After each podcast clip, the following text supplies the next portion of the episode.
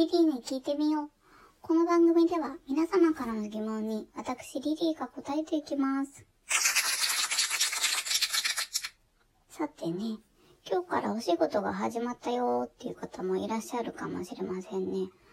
マスクして気をつけて、こう身の安全を守っていただきたいですね。ちょっとこう手の空いた時間とか見つけて聞いていただけると嬉しいです。さて、今日の質問ですね。リリーさん、私は飲食店で働いているのですが、今日からまた勤務が始まってしまいました。今までは家で大好きなお笑いのテレビを見ていたので、とても楽しかったです。私は千鳥が大好きなのですが、リリーさんは誰が好きですか？教えてください。ありがとうございます。飲食店お勤めということで、たくさんの方ね、いらっしゃると思うんですけれども、どうかね、気持ちは負けずに、こう予防、コロナ予防ですね、しっかりしてくださいね。さあ、お笑い。私結構ね、好きなんですよ、お笑い。家で見るのは、あの、ニュースかお笑いかっていう感じで、ドラマはね、あんまり見ないですね。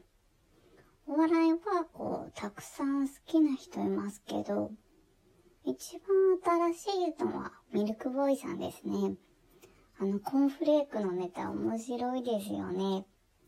私の中でこう結構その、コーンフレークを探してるっていうか、そういうおかん像みたいなのが、こう、できていて、こう、おかんってこう、ちょっとこう年齢あ、なんだけど、こう忘れっぽくなっちゃってて、で、でもちゃんと、こう、いや、それじゃない、みたいなことは、ちゃんと主張するところはして、で、最後こう、おとんがボケるみたいな、あのテンポ感いいですね。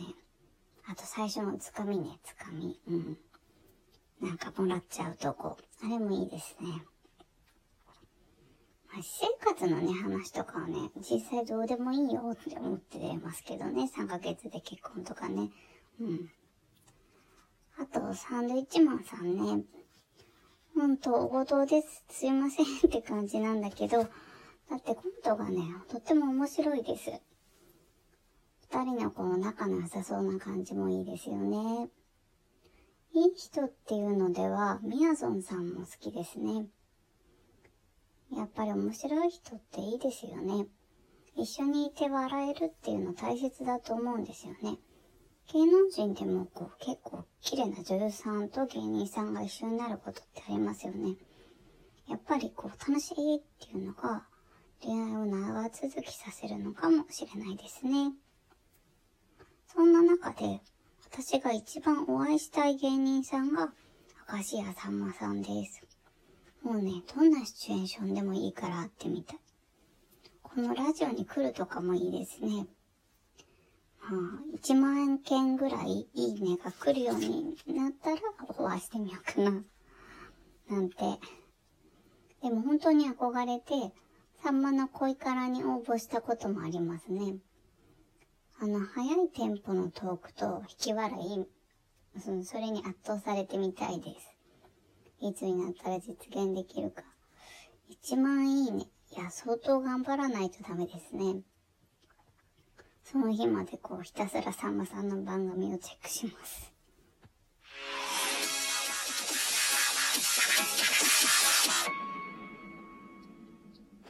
さて、メッセージくださった方もね、千鳥さんを好きっておっしゃっていましたけど、皆さんは好きな芸人さんはいらっしゃいますか？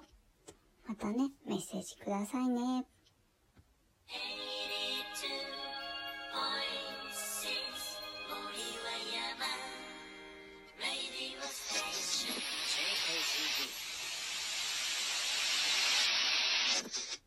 そろそろお別れの時間が近づいてきました。